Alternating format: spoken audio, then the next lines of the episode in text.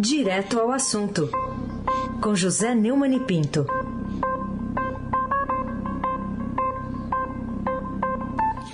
Oi, Neumani, bom dia. Bom dia, Raíssen Abac, Carolina Ercolim. Dia. Almirante Nelson, eu transatlântico do Sul. Laís Gotardo, Moacir Biasi, Clã Bonfim, Manuel, Alice e Isadora. Bom dia, melhor ouvinte, ouvinte da Rádio Eldorado, 7,3 FM. Ah, esse abaque, o tríplice coroado, o craque. Bom, Neumani, destaque hoje do Estadão, bancos, empresários, políticos e STF saem em defesa da democracia, e isso num país que, em que o presidente diz que está tudo em paz. O que, que você diz sobre esses manifestos? É, hoje é dia 3, não é isso? Isso. No, no dia 7, ou seja, terça-feira que vem, está programada uma conflagração nacional em atos convocados pelo presidente Jair Bolsonaro e seus apoiadores. E aí tem aparecido uma reação muito saudável da democracia, de vez que muitos dos chefes das instituições democráticas, aqueles que deveriam realmente defender a democracia, não fazem. É, o Procurador-Geral da República, o presidente da Câmara dos Deputados, mas tem uma movimentação aí muito interessante. Né? É, depois que veio a público a iniciativa da Federação das Indústrias do Estado de São Paulo, Fiesp, suspendendo, através do Paulo Scaff, seu presidente, a divulgação de um manifesto é, que partiu lá da Federação Brasileira dos Bancos, vários, a própria Febraban, ontem, reafirmou o apoio ao manifesto da Praça dos Três Poderes, campado pela Fiesp, é, e da qual o, o, presidente e do qual o presidente Paulo Scaff traiu, né? Traiu, afinou, miou, né? O, o presidente do Supremo Tribunal Federal, Luiz Fux, disse também ontem que tá, a Corte está vigilante aos movimentos do Dia da Independência e não vai tolerar atos atentatórios à democracia. Teve também uma reunião é, do presidente do Senado e do Congresso, Rodrigo Pacheco, com os governadores, e nela ele defendeu um esforço entre os agentes políticos para a construção de um ambiente de estabilidade política. E, e tem uma coisa interessante, né? Como houve uma manifestação da Federação é, Mineira, né, das indústrias mineiras, o, o grandes empresários lá de Minas, é, entre os quais o Salim Mata, é, que foi secretário da privatização do governo Bolsonaro, assinou que eles chamaram de segundo manifesto dos mineiros ao povo brasileiro. É uma alusão a um documento histórico que foi assinado pelos líderes estaduais em 1943, exigindo o fim do Estado Novo e a redemocratização do Brasil. Essa carta que terminou é, é, levando né, a famosa entrevista de Zé Américo de Almeida na, a Carla Lacerda no Correio da Manhã, a outros passos que terminaram com a renúncia é, de Getúlio Vargas, é, o ditador, em 1945.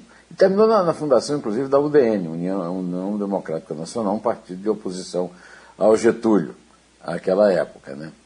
É, então, é, vejo com muita alegria, com muita disposição, é, que há uma movimentação para impedir é, que o Bolsonaro realize o seu intento de autogolpe, que é o que ele, que é o que ele pretende fazer com o apoio dos seus fanáticos seguidores. Carolina Ercolim, tintim por tintim. Queria que você falasse um pouquinho sobre essa sanção ontem da revogação da Lei de Segurança Nacional, criada durante a ditadura militar pelo presidente, que fez vetos que atendem aos interesses da sua base de apoio, e entre os itens vetados estão a criminalização da comunicação enganosa em massa e o atentado ao direito de manifestação, além da previsão de punição mais rigorosa a militares. E agora o Congresso vai analisar esses vetos. O que, que você achou dessa manifestação aí, nessa revogação do presidente da República? Primeira boa notícia, né? Ele sancionou a lei a lei é, número 14.197 de 2021, revogando a Lei de Segurança Nacional. Eu tenho dito aqui que uma das coisas que mais incomodam nessa nossa democracia é que todo ano, no dia 31 de março, um comandante militar é, faz uma ordem do dia é, elogiando o golpe de 64. Né? Então, é, mas pelo, é, e a Lei de Segurança Nacional era outro empecilho à democracia encravado na Constituição. Agora, o Congresso tomou uma decisão altamente elogiável, como mostrou o editorial do Estadão hoje, é, e aí vem a notícia ruim, mas a notícia é óbvia. O Bolsonaro é, vetou, é, segundo uma decisão publicada no Diário Oficial de, de ontem, né, é, o dispositivo é, que é, veta integralmente os crimes contra a cidadania. É, o funcionamento de instituições democráticas no processo eleitoral contra o funcionamento dos serviços essenciais. Eu chamo a atenção para uh, o veto às fake news. É, o Bolsonaro libera as fake news, é, veta a possibilidade de criminalizá-las, o que é um absurdo, uma mentira, é, uma, é um crime numa eleição. Né? E que altera, e a outra que é uma tentativa de favorecer, usando a bandeira da liberdade de expressão, é, fanáticos antidemocráticos e, suas, é, e seus movimentos financiados e violentos. Né? Todo, é, bom é, bom, é bom lembrar que o próprio presidente é, é alvo aí de um processo no Tribunal Superior Eleitoral e mais quatro no, no Supremo Tribunal Federal. É, os seus filhos, o filho primogênito Flávio, que é senador, o, o, o número dois, que é, é vereador no Rio, é, e mais o número 4 que entrou de gaiato no navio, é, é, os filhos, ele está agindo, ele está usando o veto presidencial como uma defesa pessoal e familiar. Nos próximos 30 dias, o Congresso vai analisar esses vetos. Eu espero que derrube-os. É, eu espero que os vetos sejam derrubados em nome da democracia. Né? É, o Bolsonaro vetou também a parte que aumentava pela metade, com perda de patente ou graduação, a pena para militares que cometeram crimes contra o Estado de Direito. Isso faz parte dessa mentalidade que tem aceitado com leniência essas ordens do dia golpistas, que comemoram um golpe que interrompeu o, o, a, a, os, um governo democraticamente eleito pelo povo, que era o governo de João Goulart.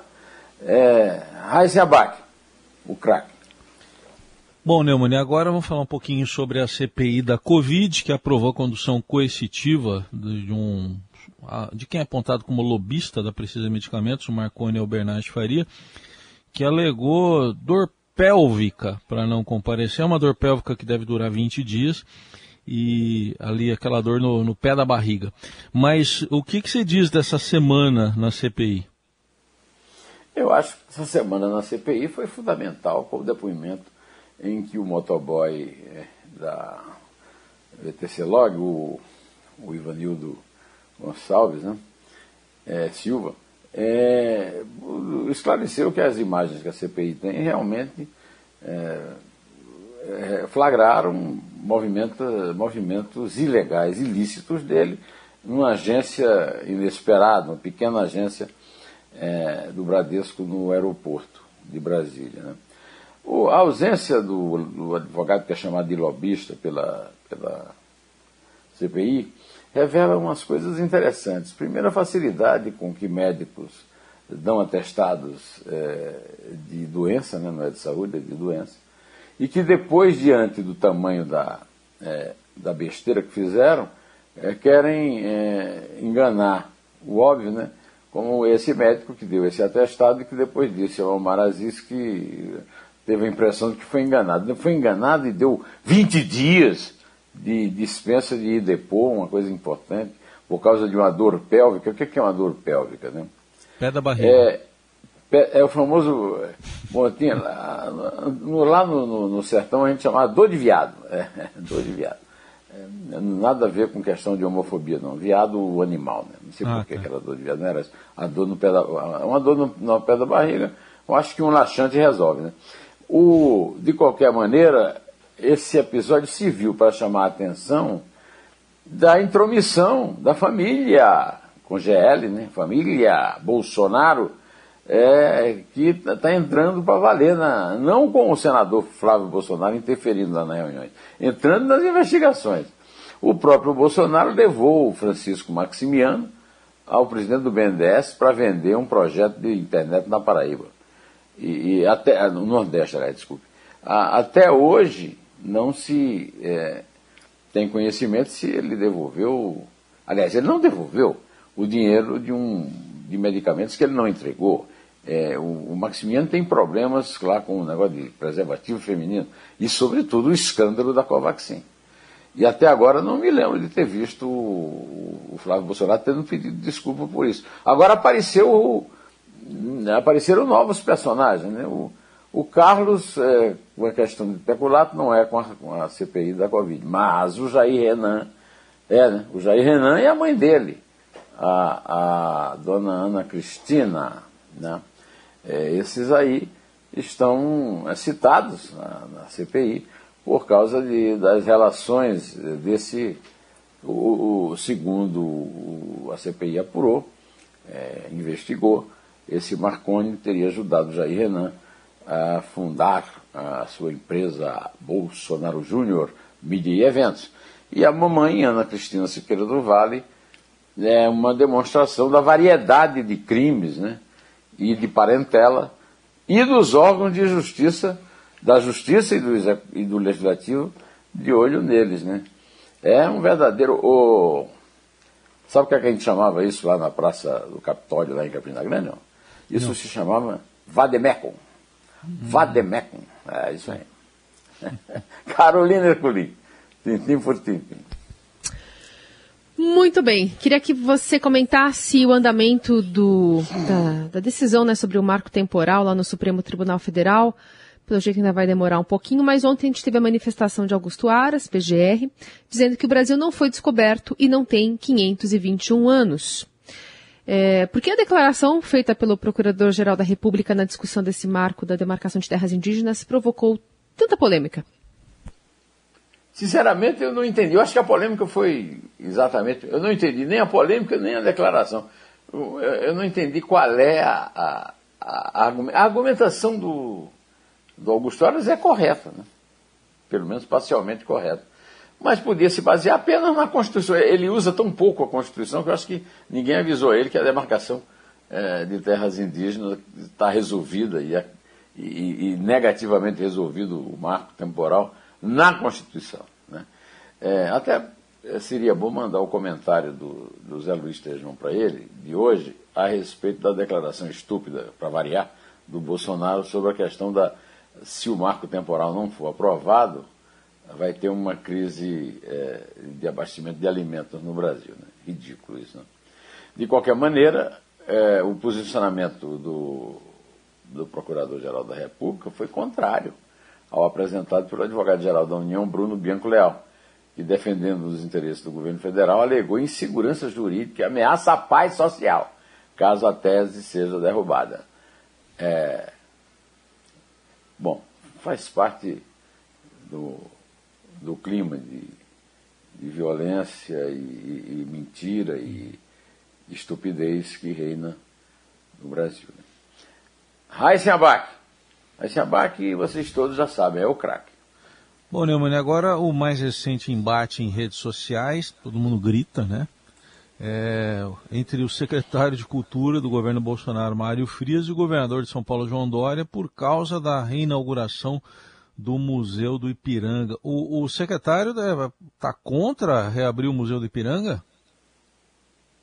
Rapaz, é difícil entender a cabeça de um idiota, né? De um imbecil completo como esse canastrão do, Malhação, né?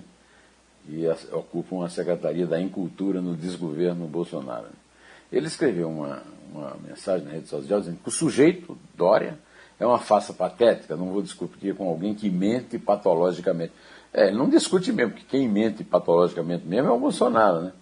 É, o, Dória, o Dória fez uma, uma, uma informação tardia, aliás, né, que o Museu do Ipiranga está reformado com patrocínio do setor privado.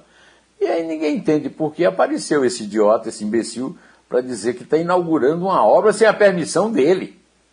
Ele precisa permitir que o povo vá a um dos. Talvez, eu não sei, eu diria, eu não sei se vocês concordam, Carolina e, e Heisen, mas eu acho que o Museu do, do, da Independência na, no Ipiranga, um, no lugar onde Dom Pedro proclamou a independência do Brasil, no dia 7 de setembro de 1822, é o museu mais popular do Brasil e está fechado há um tempão por falta de verba. É um museu administrado pela USP. E que.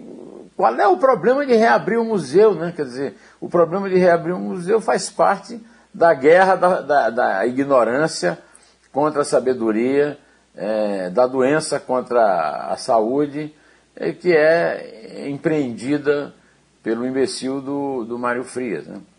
O, o, já, o Dória já aproveitou da. Aliás, ele deu um pretexto para o Dória evitar explicar por que, que essa reabertura está acontecendo só agora. Né?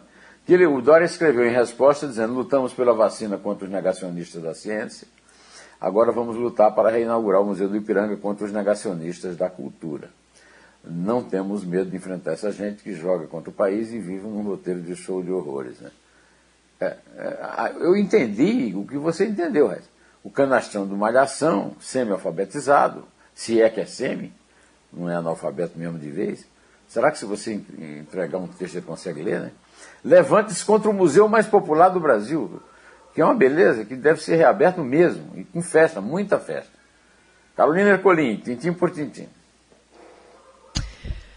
Inflação e perda de renda mudam o cardápio do país. É uma reportagem importante do Estadão que coloca ali, né, que muita gente está priorizando arroz e feijão e o resto virou quase algo supérfluo, né, nesse, nesse aumento de preços, nessa, nessa escalada.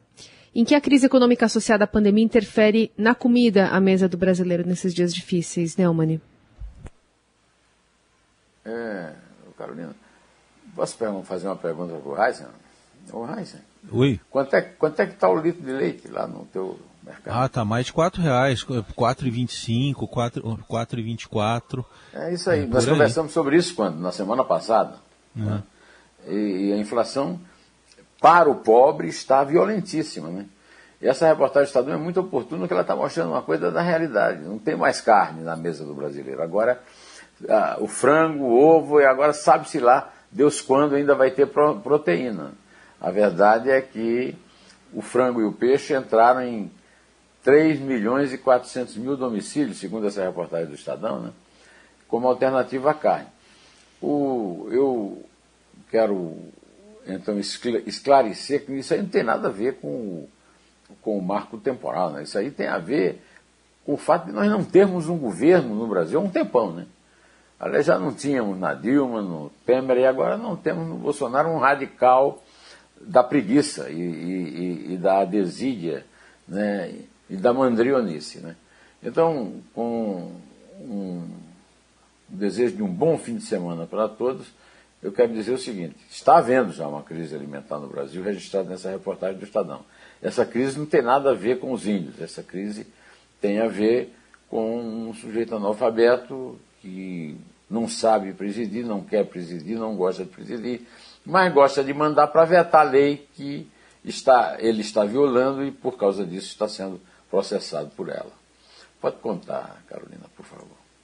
É três. É dois. É um bom fim de semana, em pé.